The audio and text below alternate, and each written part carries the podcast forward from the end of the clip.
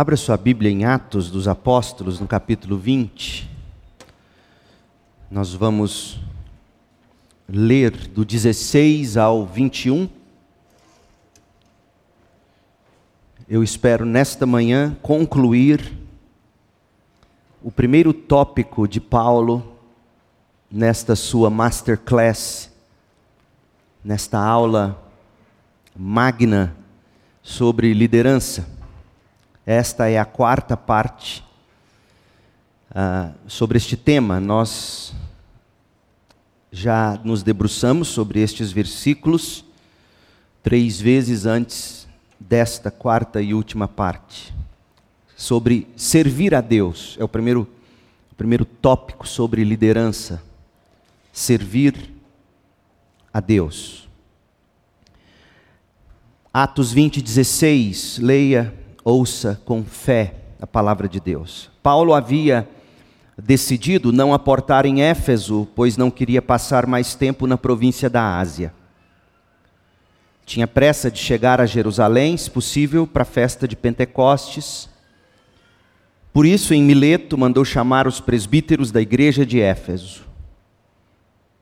Quando chegaram, eles, ele lhes disse: abre aspas, palavras de Paulo, e aqui inicia-se a transcrição, por assim dizer, da masterclass de Paulo. Vocês sabem que, desde o dia em que pisei na província da Ásia até agora, eu fiz o trabalho do Senhor humildemente, com muitas lágrimas, suportei as provações decorrentes das intrigas dos judeus, e jamais deixei de dizer a vocês o que precisavam ouvir, seja publicamente, seja em seus lares. Anunciei uma única mensagem, tanto para judeus como para gregos.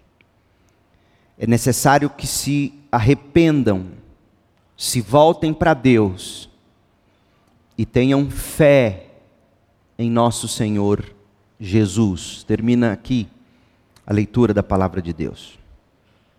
Gente, Atos capítulo 20 é um texto essencial para a realidade global na atualidade.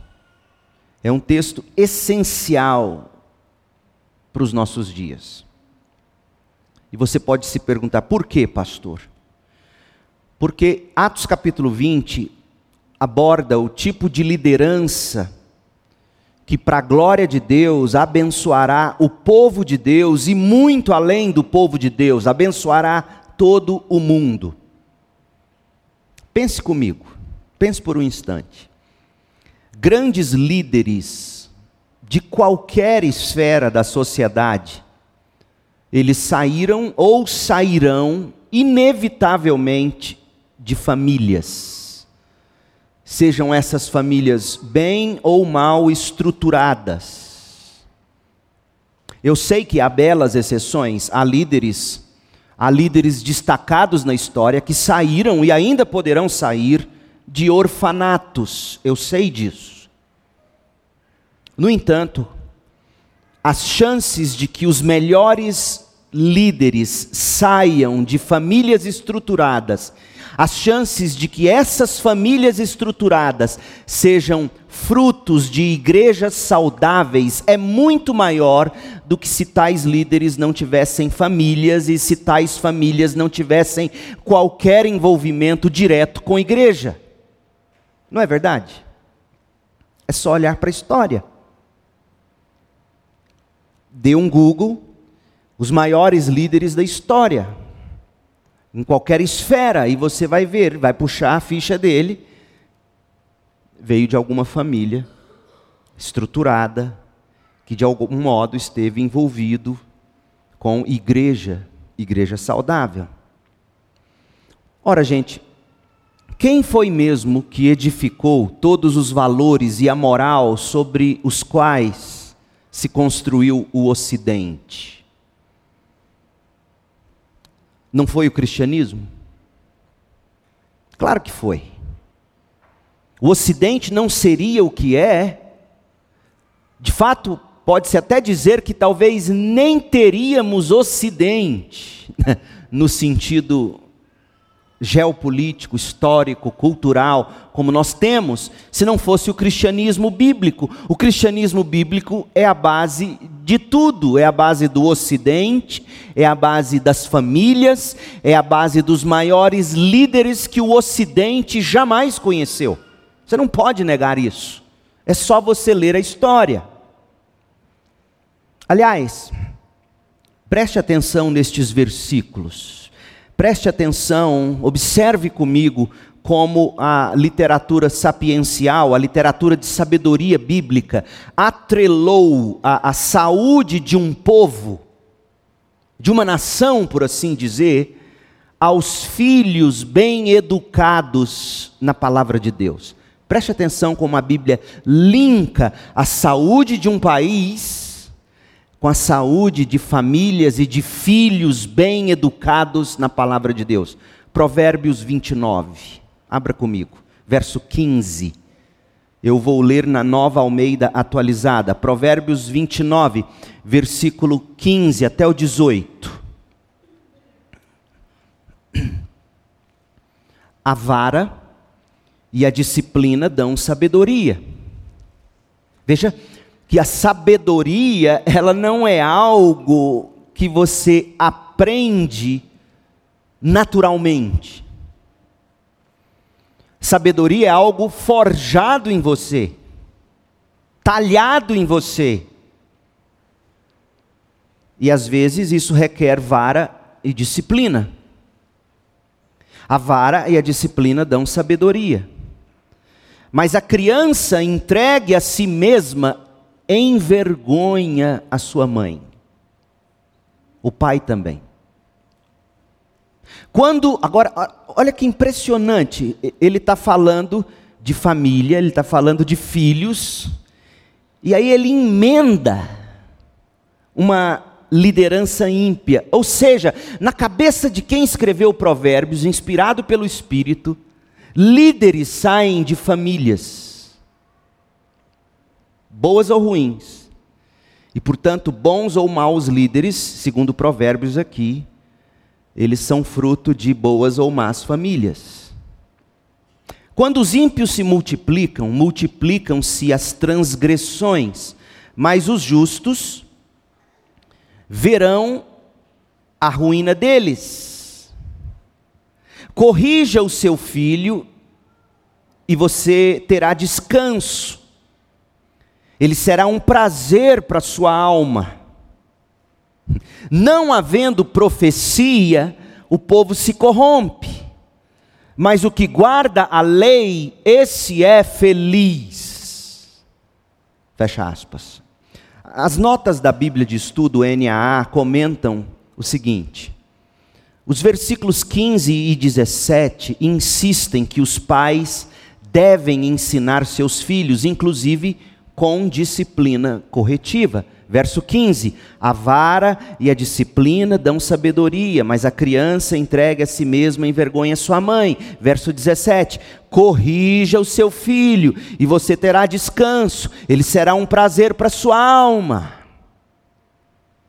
Agora, costurado nesses dois versículos, os versos 16 e 18, descrevem uma sociedade em convulsão, demonstrando para nós a tragédia que é uma criança fora de controle, uma criança, um filho, uma filha indisciplinados. Gente, olhe para o mundo ao nosso redor.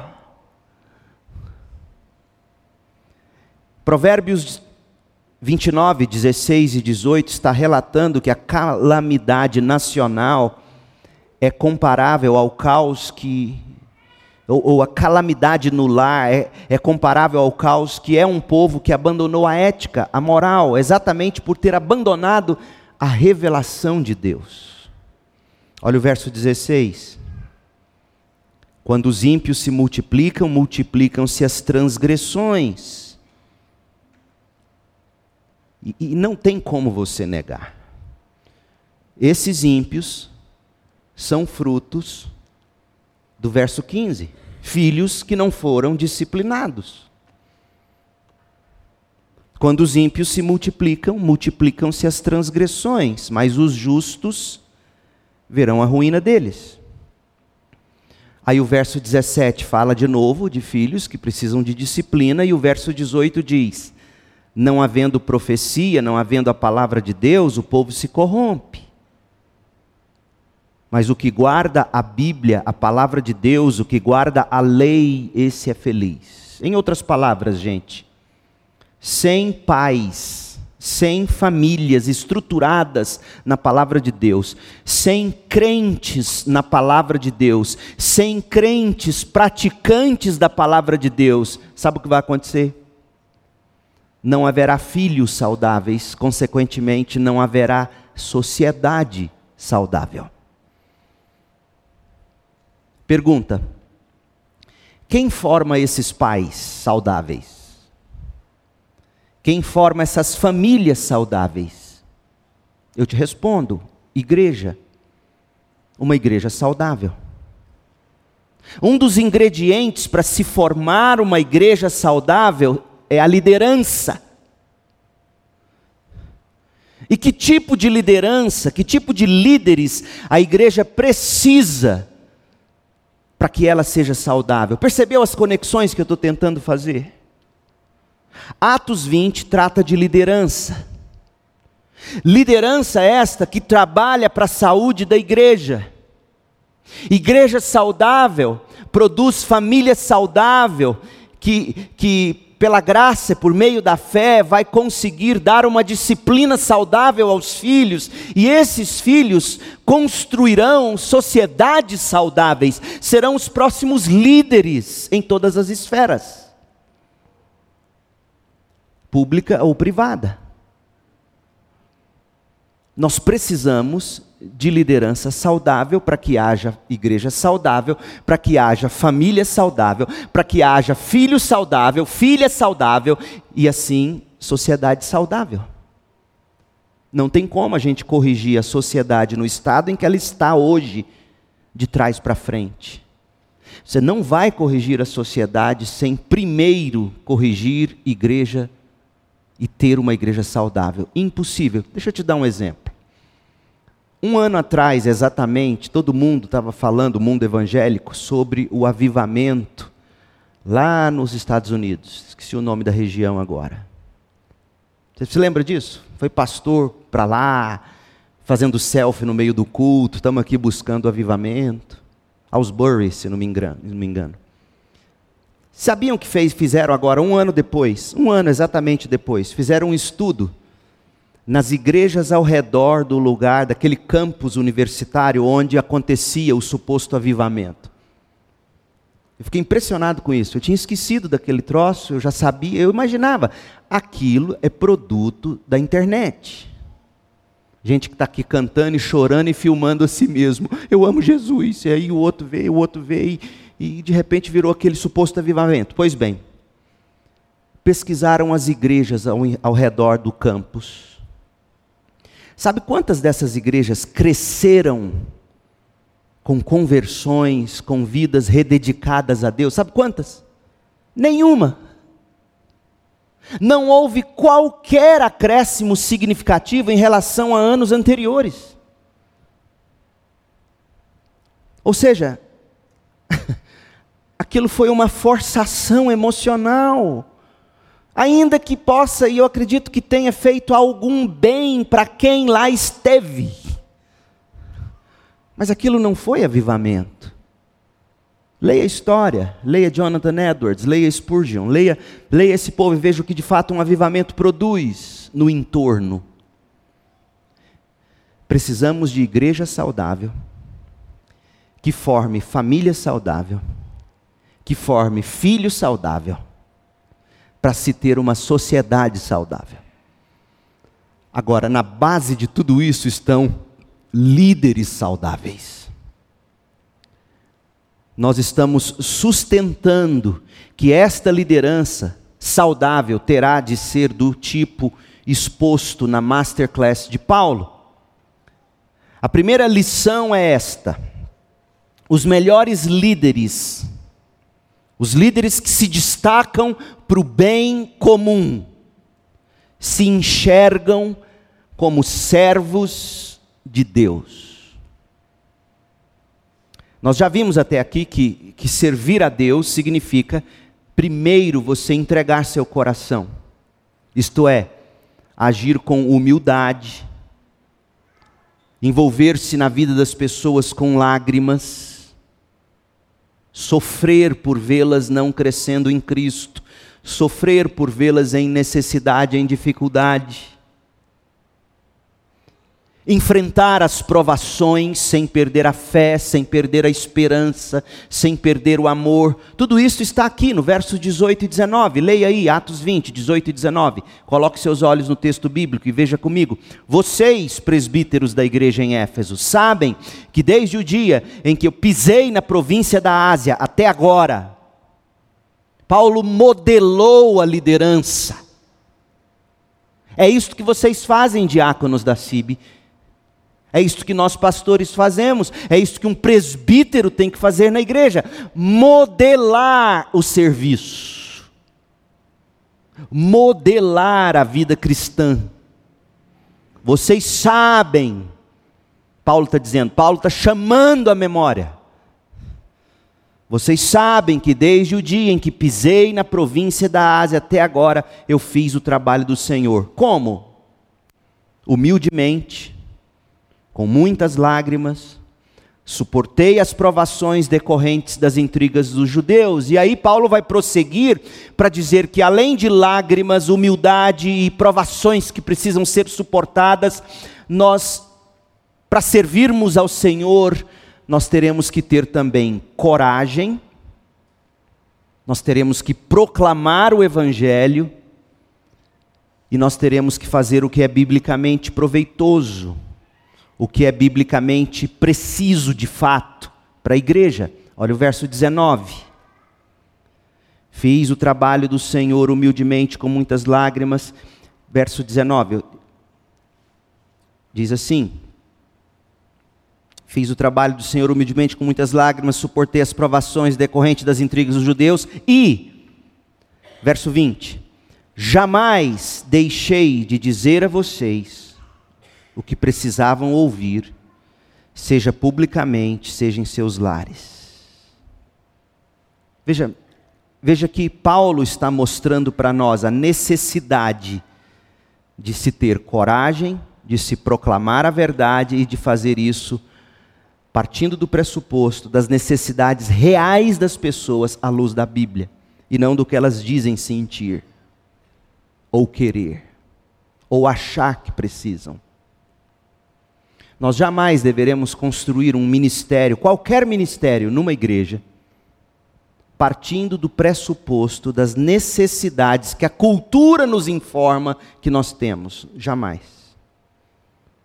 Que o nosso coração deseja. Jamais. Procedimentos e ministérios partem das necessidades que a Bíblia descreve ser reais. Mas vimos isso na última mensagem. Eu quero concluir agora mostrando alguns outros ingredientes aqui para se servir a Deus no texto que a gente tem diante de nós. E se juntarmos todos os ingredientes que estudamos até a última mensagem, foram seis. Vamos para o sétimo agora. Servir a Deus significa ainda ser apto para ensinar. Você, pai, tem que ser a pessoa mais apta para ensinar seu filho. Você, mãe, também. Esse é o seu primeiro grande ministério. Olha o que Paulo vai dizer, Atos 20, verso 20. Eu leio na Almeida atualizada. Jamais deixando de vos anunciar, de, de vos proclamar coisa alguma proveitosa e de vula ensinar. A palavra aqui é didasco, de onde vem a palavra no português didática, didasco. Veja, gente, Paulo está dizendo que ele ensinou. O presbítero pode não ser eloquente na proclamação, mas ele deve ser apto, ele deve saber ensinar. E nós vimos a diferença disso na última mensagem. Mas eu quero remeter você agora a 1 Timóteo 3,2. Porque na lista de qualificações para o presbítero, na lista de qualificações para o ministério pastoral, a gente lê que, que pastor ou presbítero tem de ser apto para ensinar. É interessante, porque esta expressão, apto para ensinar, sabe qual é ela no, no grego? Didáticos. Ou seja, o presbítero tem que ser didáticos. O que é didáticos? Você conhece a palavra? O presbítero tem que ser didático.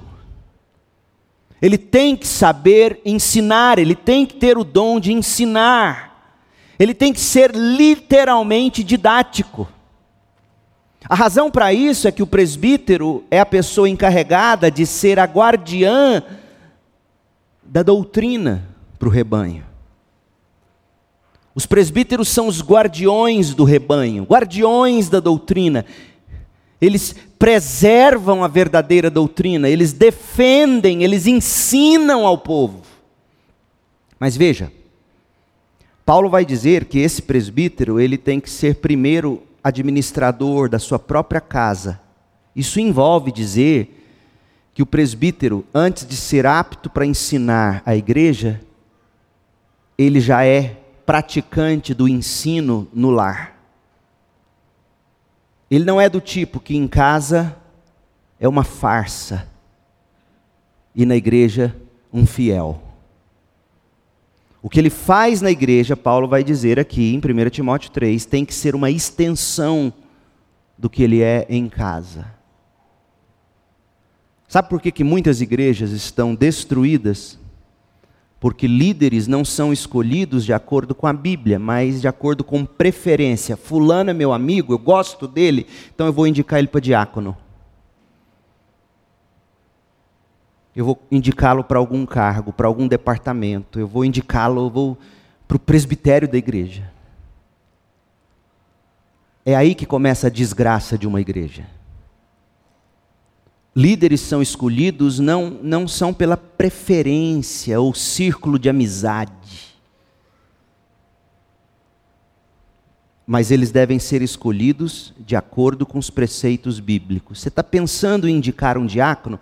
Você já leu e releu 1 Timóteo 3? Você está pensando em indicar um presbítero? Você já leu e releu 1 Timóteo 3, Tito 1? Porque se não passar por esse crivo, você está pensando em indicar alguém para a diretoria, para algum departamento? Você já leu 1 Timóteo 3? Em Tito 1,9, você veja, Tito 1,9, esse presbítero que é didáticos, esse presbítero que é apto para ensinar, olha o que vai dizer Tito 1,9. Ele tem que ser apegado à palavra fiel que é segundo a doutrina. Ele tem que ser apegado à Bíblia, segundo o ensino que ele recebeu dos apóstolos, da doutrina, de modo que tenha poder ou aptidão tanto para exortar pelo reto ensino de dascalia, como para convencer, de fato significa repreender os que o contradizem. É isto que significa ser um pastor. É isto que significa ser um presbítero. Ele é apegado à palavra fiel, ou seja, ele, é movido pelas Escrituras, segundo a doutrina apostólica, ortodoxa, de modo que ele tenha poder, e o poder dele não vem da força, do grito, da persuasão humana, vem da aptidão porque é isto que significa a palavra poder no grego, aptidão para exortar, e a palavra exortar aqui é paracaléu, de onde nós temos parácletos, remetendo ao Espírito. Exortar significa chamar para o lado, chamar num canto e encorajar. ele é apto para fazer isso, pelo reto ensino, mas ele também tem que convencer, a palavra grega é repreender os que o contradizem. Viu como é dura a tarefa de um pastor? Que ele tem que saber ao mesmo tempo a hora de disciplinar e a hora de encorajar, a hora de corrigir, a hora de usar o cajado, a vara pastoral, e a hora de usar o mesmo cajado, a mesma vara, que é a palavra de Deus para edificar, para encorajar. E é a mesma coisa que um pai faz em casa. É a mesma coisa. Tem hora que o pai tem que ser firme. Firme não é sinônimo de abuso intelectual, abuso moral, abuso físico. Isso chega a ser crime. Não é disso que a gente está falando. Mas a firmeza bíblica, no sentido de, de não arredar o pé e dizer: é isso que a Bíblia ensina, meu filho. E dizer isso com lágrimas. Porque seu filho vai ter que ver primeiro o lenço molhado e não a sola da chinela havaiana. Ele tem que ver primeiro você sofrendo com lágrimas, como Paulo diz, porque você está vendo que ele ou ela não estão no caminho do Senhor e você precisa exortá-lo, convencê-los, repreendê-los. A medida disso é dificílimo. Mas é isto que o presbítero faz. Porque é isto que um pai faz em casa. Oh, meu povo, vocês com filhos pequenos, não sejam frouxos. Seus filhos precisam de autoridade. E repito, não estou falando de abuso, pelo amor de Deus. Você tem que ser a pessoa que brinca, mas que seu filho sabe que você guarda a autoridade ali. Eles amam a autoridade. Nós amamos a autoridade. O que, que tem nos feito gemer e sofrer no Brasil contemporâneo? A autoridade dos nossos representantes políticos estar sendo mal exercida. E de todos os lados. Da esquerda, da direita, do meio, a gente olha e o que a gente vê é um abuso de autoridade, é um desvio de autoridade, é uma corrupção da autoridade. Isso nos faz gemer. O que, que a gente mais tem ansiado para o Brasil? Uma autoridade saudável. A gente não vive sem autoridade. Seu filho precisa disso, a igreja precisa disso. Ela precisa de líderes assim, apegados à palavra fiel, que é segundo a doutrina dos apóstolos, de modo que ele tenha aptidão para encorajar pelo reto ensino e aptidão para repreender pelo reto ensino os que contradizem. Então, sim, tem hora que o pastor Leandro vai ser edificante, mas tem hora que, ainda que, que doa para mim, eu vou ter que ser duro. Assim como você, papai e mamãe, ou não é? Ou é sempre só gelatina de morango? Não é, tem a hora de comer quiabo, giló. Deus me defenda. Ensinar, como nós já vimos em mensagem anterior, é diferente de proclamar. No sentido de que ao se ensinar, você pega a verdade que está sendo proclamada, ou a porção da Bíblia, e explica mais ou menos metodicamente. Deixa eu te dar dois exemplos de proclamação com fundamento didático. Abre em Neemias 8, veja comigo. Neemias 8, versículo 7 até o 8. Instruam ensinem o povo acerca da lei. Ou instruíram, ensinaram o povo acerca da lei. E todos permaneceram nos seus lugares, sem sair para buscar copo d'água, sem sair para buscar café. Impressionante como é que a gente atualizou a Bíblia, né? Todos se... Ah, porque o senhor prega muito, pastor. Coloca um fraldão, mas não sai. Todos permaneceram nos seus lugares. Liam o livro da lei de Deus. É, é, é, bastante ler o livro da lei de Deus? É bastante ler a Bíblia na, no culto? Não.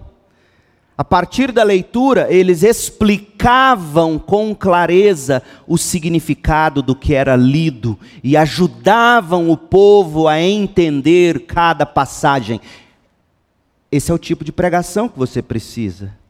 Aqui lê o texto, explica o texto e te ajuda a entender o texto. O que não for isso, fuja, porque o capim já secou há muito tempo. E é assim que papai e mamãe também fazem. Explicam o texto e ajudam os filhos a entender o texto. Isso é ser didáticos, isso é ser apto para ensinar. Eclesiastes 12, agora, outro texto. Eclesiastes 12, de 9 a 10. O mestre, outras versões vão dizer o pregador, era considerado sábio, porque é isto que se espera de um presbítero, que o considerem como sábio. E, e jorrando dessa sabedoria, diz o texto, ele ensinou ao povo tudo o que sabia, com muita atenção, ouviu, examinou e organizou muitos provérbios o mestre se esforçou para usar as palavras certas, a fim de expressar verdades com clareza. Isto é ensinar. O bom ensino, a boa proclamação, a boa pregação, geralmente incluem elementos comuns aos dois, isto é, sempre há ensino na exultação, no júbilo, e, e, e há exultação no ensino. O ensino não pode ser seco, tem que ser molhado pelo óleo do Espírito. Porque o ensino seco e a proclamação sem ensino vai deixar capenga a igreja. Nós não podemos ter púlpitos que ensinam muito bem, mas, mas, mas, que não sabem aplicar, que não sabem exultar no que está sendo ensinado. Mas nós também não podemos ter exultação demais com explicação sólida de menos, entendeu? Isso é pregação, isso é ensino. Uma igreja forte é uma igreja bem ensinada, é uma igreja com boa proclamação porque essa igreja vai ensinar papai e mamãe a ensinar seus filhos. Ontem eu fiquei impressionado ouvindo o testemunho da Ellen. A Ellen está lá no acampamento. No... A Ellen é uma das voluntárias do ministério infantil desde que eu cheguei aqui, há mais de oito anos. E ontem elas sentamos juntos lá, no, conversando, vários jovens, e ela falou: Pastor, é impressionante eu conhecendo a Sibe diante do Senhor e agora o que Deus tem feito e já fez na nossa igreja. E mais impressionante, pastor, ela me disse isso, é ver que até os mais antigos da nossa igreja hoje são diferentes de alguns anos atrás. E isso é fruto da palavra de Deus. E aí ela emendou para duas jovens que estavam considerando participar do ministério infantil da igreja. E eu escutando a conversa, brincando, mas ouvindo, porque eu sou assim. Brinco, você acha que eu não estou te ouvindo. Aí ela disse assim: Vocês precisam mesmo vir para o ministério infantil, porque eu já aprendi o catecismo, quase que de cor, ensinando as crianças. O currículo que nós temos tem me ensinado a ver a Bíblia de ponta a ponta. Eu estudo para ensinar os meninos. Aí ela disse assim: o melhor lugar para você servir na igreja hoje é no ministério infantil, porque você vai aprender Bíblia e teologia para você ensinar as crianças. Eu falei: meu Deus, é isto. Nossos meninos não estão aqui apenas brincando de pular corda, não.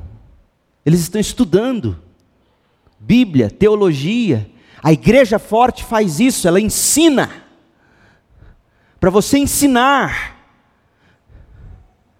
Uma igreja forte é uma igreja bem ensinada, com boa proclamação. Foi isso que Deus estabeleceu. Foi, foi por isso que o Senhor estabeleceu pastores mestres no corpo.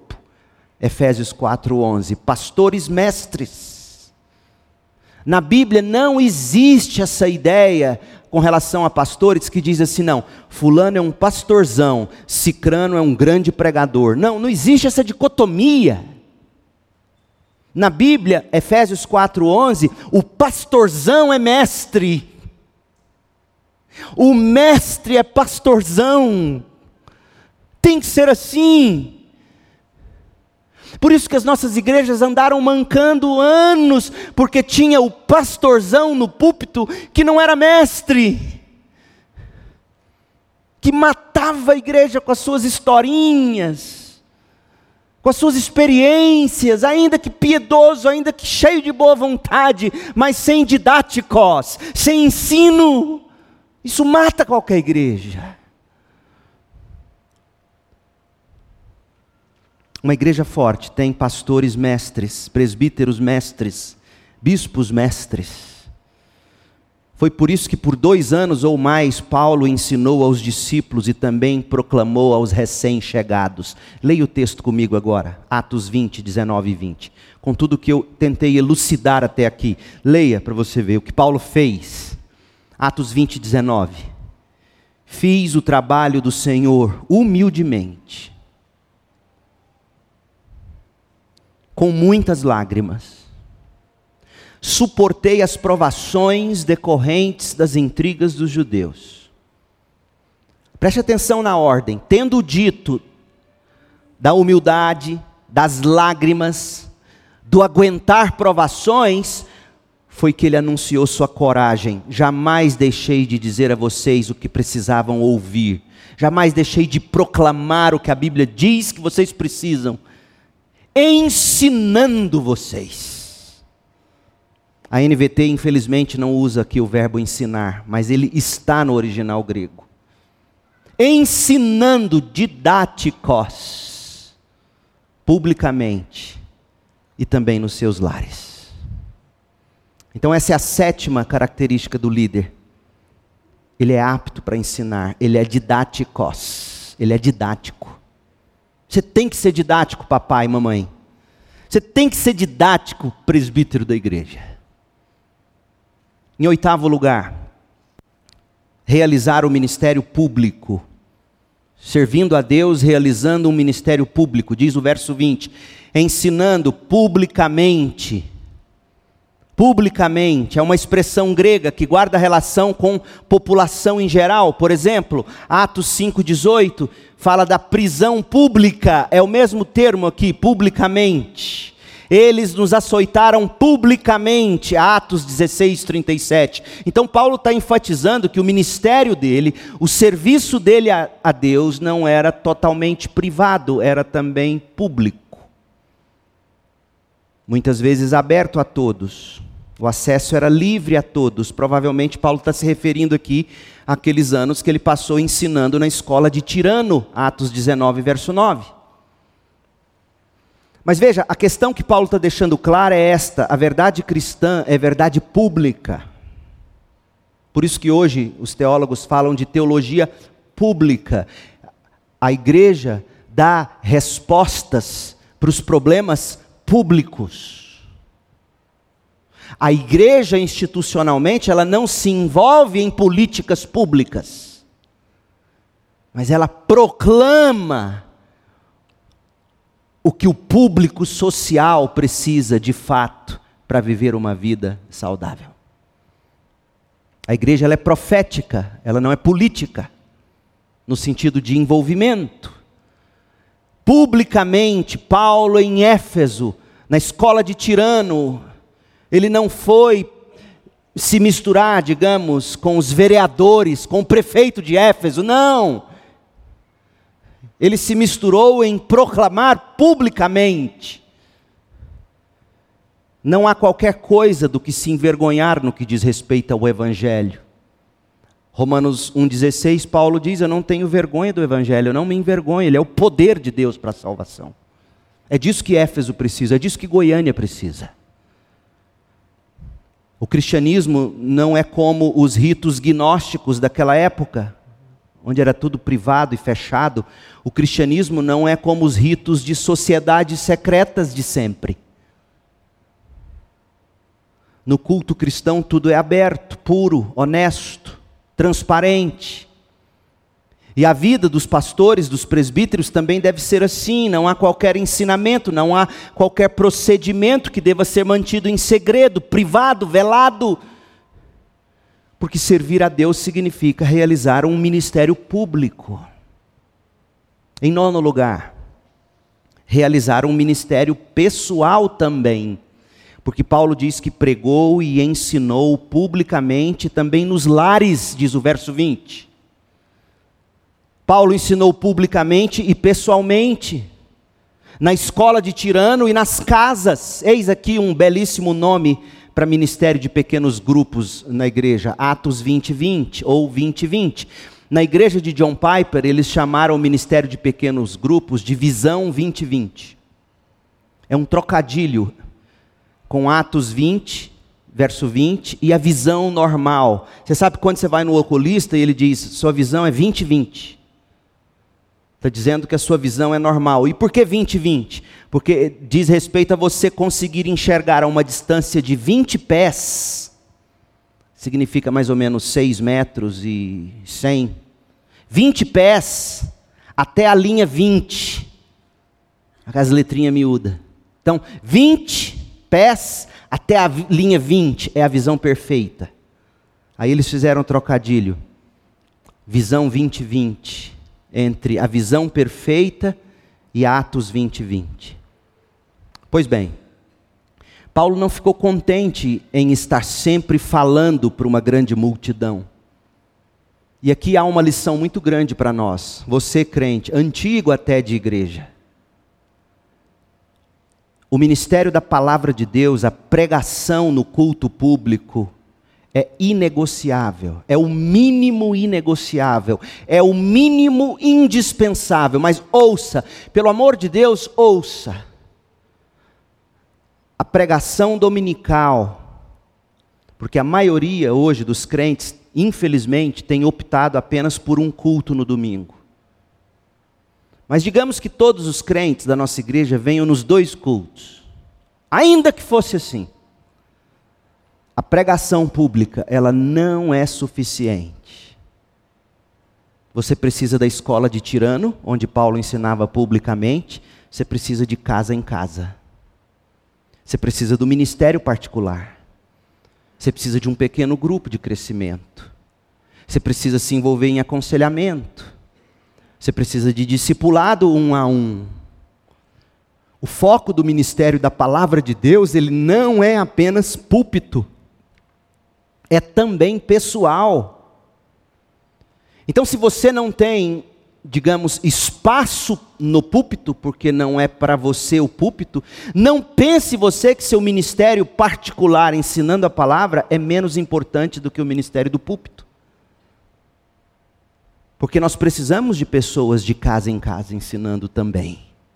Nós precisamos de pessoas aconselhando a Bíblia. Nós precisamos de pessoas ensinando em grupos menores, na escola bíblica dominical, nos pequenos grupos, porque é no contexto de casa em casa, no contexto do aconselhamento individual, no contexto do discipulado individual, que você vai levantar suas questões à luz do texto bíblico que está sendo ensinado. E aí a aplicação bíblica será mais personalizada. O púlpito é o mínimo necessário, inegociável. Mas o púlpito, sem você, de algum modo, se envolver com pessoas na individualidade que, que aplicam a Bíblia à sua vida, e você também pode aplicar na vida de outros, é como um avião de uma asa só. Você precisa do publicamente e você precisa do de casa em casa. Por isso que nós estamos agora repensando todo o nosso contexto de pequenos grupos, Passaremos a chamá-lo em breve de grupos de crescimento. Vou falar mais sobre isso na ocasião oportuna. Porque você precisa desse envolvimento pessoal com alguém. Seja num relacionamento de discipulado, seja num relacionamento de aconselhamento, seja num relacionamento de pequeno grupo. Porque só o púlpito para você, uma vez por semana, ou na transmissão da internet, não é o que Deus preparou para a sua vida dentro da comunhão de uma igreja local. Pergunta para Paulo. É só você ler Atos 20, 20. Era na escola, publicamente. A escola era o templo deles. Paulo tinha alugado, eles não tinham templo. A escola, o salão da escola de Tirano era, era onde a igreja reunia em Éfeso, mas também de casa em casa. Grupos menores, discipulado. Repito, se você não tem espaço para pegar no púlpito, porque não é o seu chamado pregar no púlpito, não veja o seu ministério de aconselhamento, de discipulado, de envolvimento pessoal como menos importante. Pergunte a Paulo para você ver.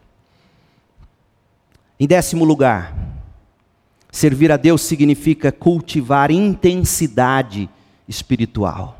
Verso 21 diz: Anunciei. A palavra grega traduzindo, é testemunhei. Testemunhar no sentido de dar juramento num tribunal, testemunhar ao júri. Ocorreu que com o tempo essa palavra passou a ser usada para falar de acusação, de advertência. E quem acusa faz isso com paixão, com veemência.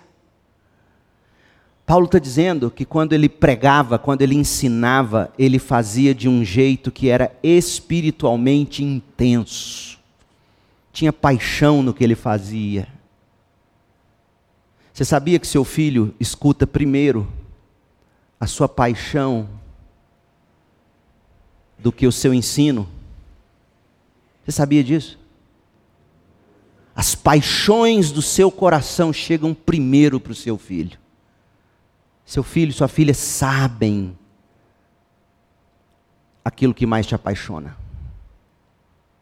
E se não for a palavra de Deus, se não for o Senhor Jesus Cristo, não adianta você dizer, você tem que ler a Bíblia, você tem que ir na igreja. Eles sabem o que você está dizendo porque você sabe que é certo. Mas isso não apaixona você. E o que vai fazer seu filho querer é aquilo que te apaixona. Observa. Os hobbies de um pai geralmente se tornam os hobbies de um filho.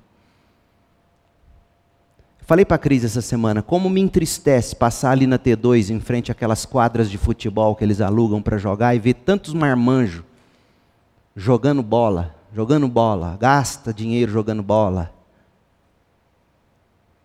Aposto que muitos ali são evangélicos. Você pergunta aí, você está lendo a Bíblia? Ih, pastor, está difícil, não estou com tempo. Mas para você esfolar o joelho lá, você tem. Será que seu filho não está vendo a paixão? Paulo anunciou uma única mensagem. Em Atos 20, 24 diz que ele deu testemunho das boas novas, é a mesma palavra, dar testemunho, anunciar apaixonadamente, zelo, seriedade, intensidade, são cruciais na liderança cristã em casa e na igreja.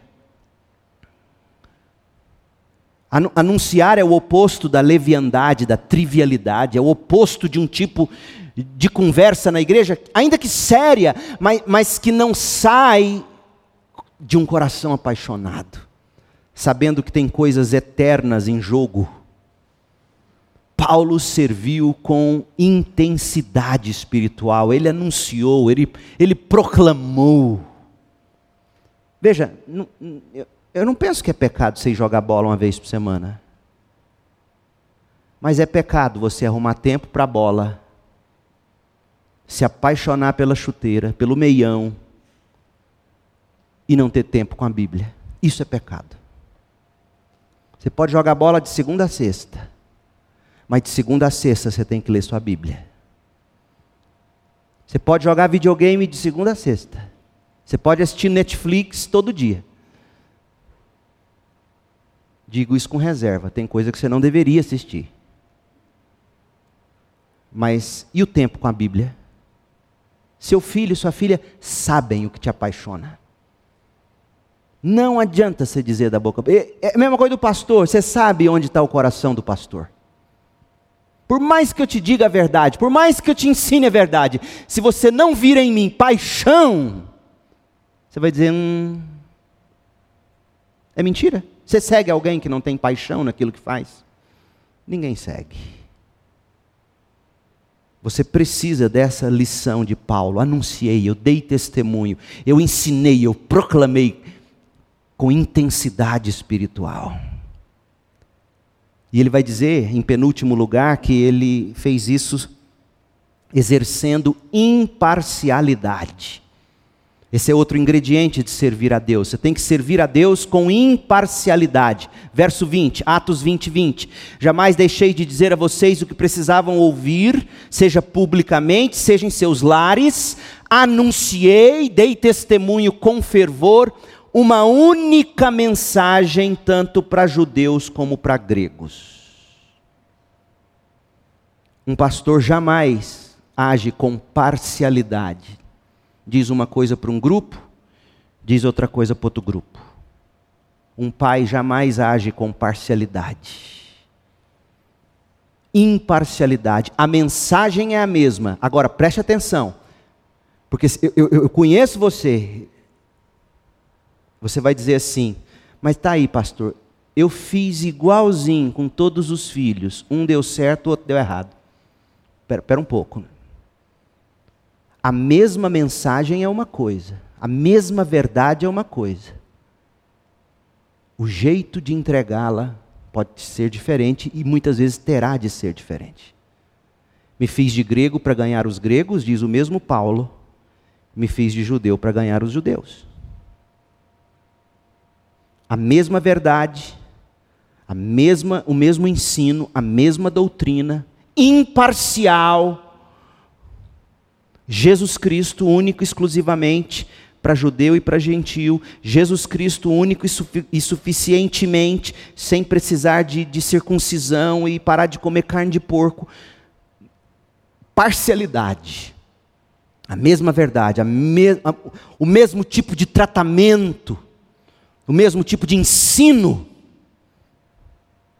mas dito de outro modo, trabalhado de outro jeito, a depender do filho, a depender do momento da igreja, a depender dos grupos da igreja. Um pastor jamais poderá ser parcial no sentido de preferir jovens do que velhos. A gente cansa de ver isso acontecendo nas igrejas. Isso não pode acontecer. Preferindo jovens casados, preferindo ou idosos e, e nem aí para as crianças. Imparcialidade. Paulo está ensinando isso para a gente. A mesma mensagem, a mesma verdade, o mesmo tratamento. Sim, em alguns casos, de modos diferentes. Na maneira de entregar, na maneira de exercer. Um filho, às vezes, vai bastar um olhar então, para que você vai bater?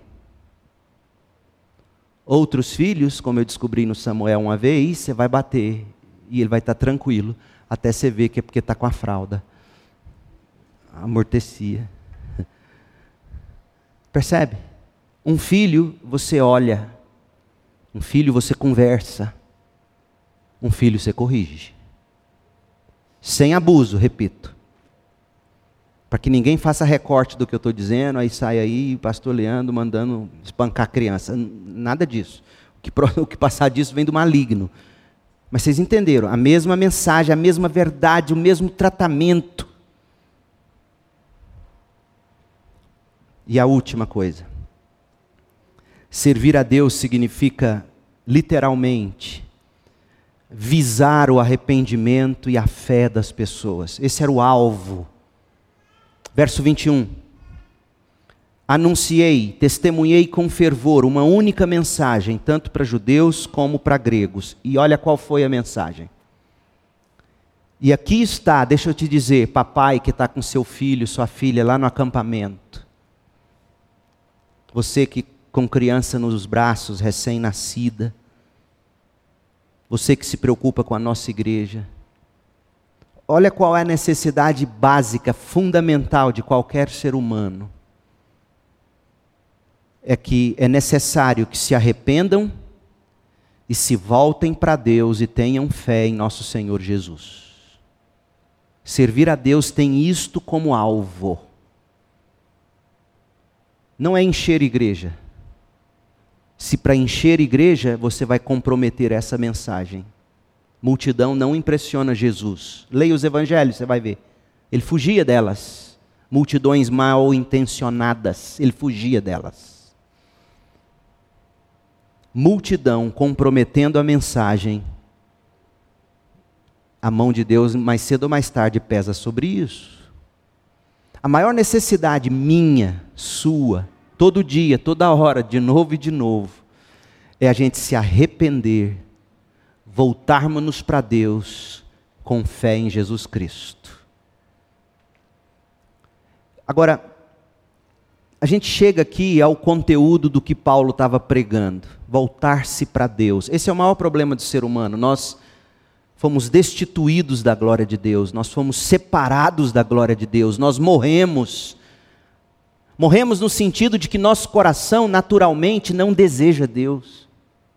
A gente deseja as coisas de Deus, a saúde, o dinheiro, alguma prosperidade, família feliz. A gente deseja as coisas boas que Deus dá, mas sem Deus.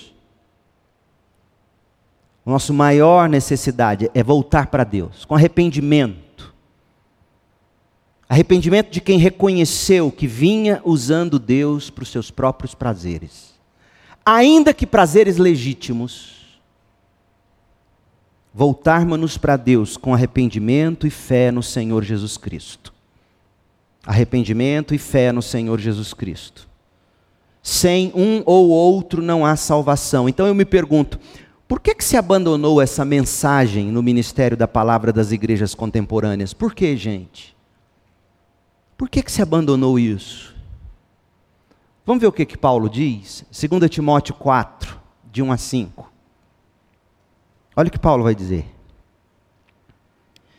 Eu lhe digo, Timóteo, solenemente, na presença de Deus e de Cristo Jesus, que um dia julgará os vivos e os mortos, quando vier para estabelecer seu reino. Interessante que isso aqui destrói o dispensacionalismo, né?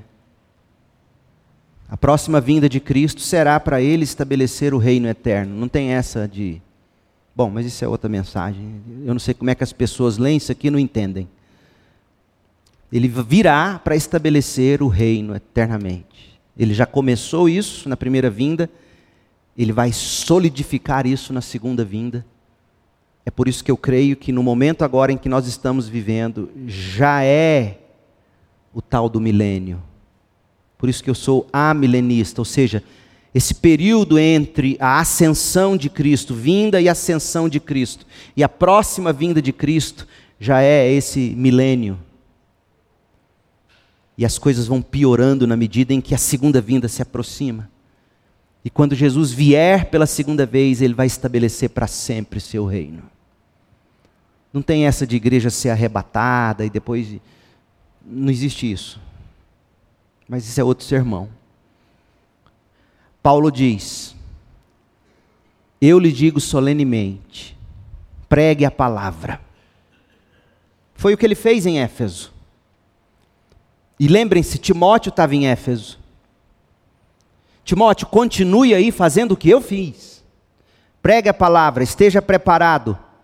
Quer a ocasião seja favorável, quer não Olha, olha quais são os aspectos do pregar a palavra: corrija, repreenda, encoraje, com paciência e bom ensino. Agora vem a parte difícil. Pois virá o tempo em que as pessoas já não escutarão o ensino verdadeiro. Por quê? Porque elas seguirão os próprios desejos e buscarão mestres que lhes digam apenas aquilo que agrada seus ouvidos. Rejeitarão a verdade e correrão atrás de mitos.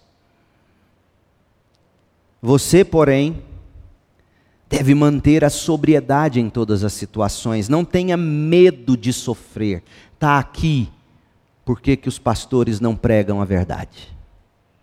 Medo de sofrer. Medo de sofrer perseguição, medo de sofrer a perda de membros que começarão a ouvir a verdade, mas não é a verdade que eles querem, e aí a igreja vai esvaziando, o povo para de ofertar e dizimar. Medo. Medo de retaliação, medo de ser cancelado, medo, medo de sofrer. Você não pode ter medo, papai, mamãe, presbítero, líder, Trabalhe para anunciar as boas novas e realize todo o ministério que lhe foi confiado. Servir a Deus significa visar o arrependimento e a fé das pessoas, porque ambos são necessários para a salvação. E foi por isso que, desde o início, a pregação dos apóstolos se amarrava nesses dois ganchos: arrependimento do pecado, fé em Jesus Cristo, voltando-se para Deus. Se você tem dúvida, eu fiz aqui, você vai poder acessar no esboço. Eu não vou ler para você. Segunda, terça-feira, isso aqui vai estar no site. Mas se você chega de Atos 2 até Atos 26, lá perto do fim do livro, você vai ver que quando os apóstolos pregavam, o teor era esse: arrependam-se e creiam. Arrependam-se e creiam. Depois você acessa esse esboço cibgoiania.org, vai lá na mensagem de hoje, você vai ver os textos que eu coloquei, Atos 2, 38 até Atos 26. Você vai ver que os apóstolos, do começo ao fim, pregaram a mesma mensagem: arrependam-se do pecado, creiam em Jesus Cristo, voltem-se para Deus. Mas por que, que a igreja abandonou isso? Muitos porque querem ouvir só o que agrada outros porque têm medo das consequências de se ensinar a verdade. Não pode ser o nosso caso, não pode ser o seu caso. E aqui a gente chega ao final do primeiro tópico da masterclass de Paulo. Paulo está ensinando-nos servir a Deus. Quando voltarmos aqui, ele vai mudar o tópico a partir do verso 22. E nós vimos que servir a Deus significa doze coisas: humildade, lágrimas, aguentar as provações, coragem, proclamação, fazer o que é biblicamente proveitoso, ser apto para ensinar, realizar um ministério público, realizar um ministério pessoal, cultivar a intensidade espiritual, o fervor, exercer imparcialidade e visar sempre o arrependimento e a fé das pessoas.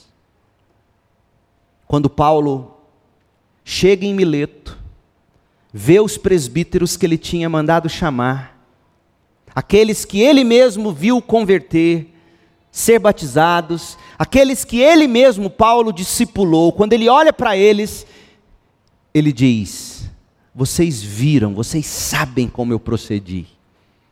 E aí ele nos ensina a servir a Deus. Vamos terminar lendo o texto, depois de tudo que a gente estudou, para você ver como é que, espero que você veja como faz muito mais sentido isso. Isso aqui é Paulo olhando para o passado. Quando você olhar para a história da criação dos seus filhos, quando você olhar para o ministério que você exerceu na sua igreja, é isso que você tem que ser apto a dizer. Atos 20, verso 18. Vocês sabem que desde o dia em que pisei na província da Ásia até agora, eu fiz o trabalho do Senhor humildemente, com muitas lágrimas. Suportei as provações decorrentes das intrigas dos judeus e jamais deixei de dizer a vocês o que precisavam ouvir, seja publicamente, seja em seus lares. Anunciei uma única mensagem, tanto para judeus como para gregos. É necessário que se arrependam, se voltem para Deus e tenham fé em nosso Senhor Jesus Cristo. A maior necessidade do seu filho é isso aqui. Não é falar inglês. Não é estudar na melhor escola. A maior necessidade, se você conseguir entregar nada disso para o seu filho, mas entregar o Evangelho, você terá feito tudo o que você precisava ter feito como pai e como mãe. Tudo. Ainda que não tenha dinheiro para plano de saúde, para escola particular, aula de inglês, se você entregou o Evangelho, você cumpriu o seu papel. Porque não adianta nada você entregar o mundo inteiro, bens, e seus filhos perderem a alma. E você perder sua alma. Não adianta você ganhar o mundo e perder a sua alma. Arrependa-se, creia em Jesus Cristo e volte-se para Deus. Foi isso que Paulo ensinou. É isso que nós precisamos. Feche seus olhos, oremos. Pai querido, como é importante o que Paulo acabou de dizer que haja arrependimento e fé nesta manhã. Que haja salvação, conversão. Que haja regeneração, novo nascimento. Ajuda-nos como pais, como mães, pôr em prática o que significa servir a Deus. Ó Deus, eu espero que depois desta série de quatro mensagens sobre servir a Deus, a gente não fique mais com ideias vagas, dizendo eu sirvo a Deus, mas não sabe o que é isto de fato. Paulo nos ensinou pelo menos 12 ingredientes indispensáveis para quem serve a Deus. Ó Deus, ajuda-nos a encarnar esse serviço, porque foi isso que o nosso Senhor fez para nos buscar e nos salvar da perdição eterna. Eu oro e te agradeço, pedindo que a graça do Senhor Jesus Cristo, o amor de Deus Pai, a comunhão e consolação do Espírito, estejam sobre nós e sobre o seu povo hoje, até que o Senhor venha estabelecer seu reino eterno. Em nome de Jesus oramos. Amém.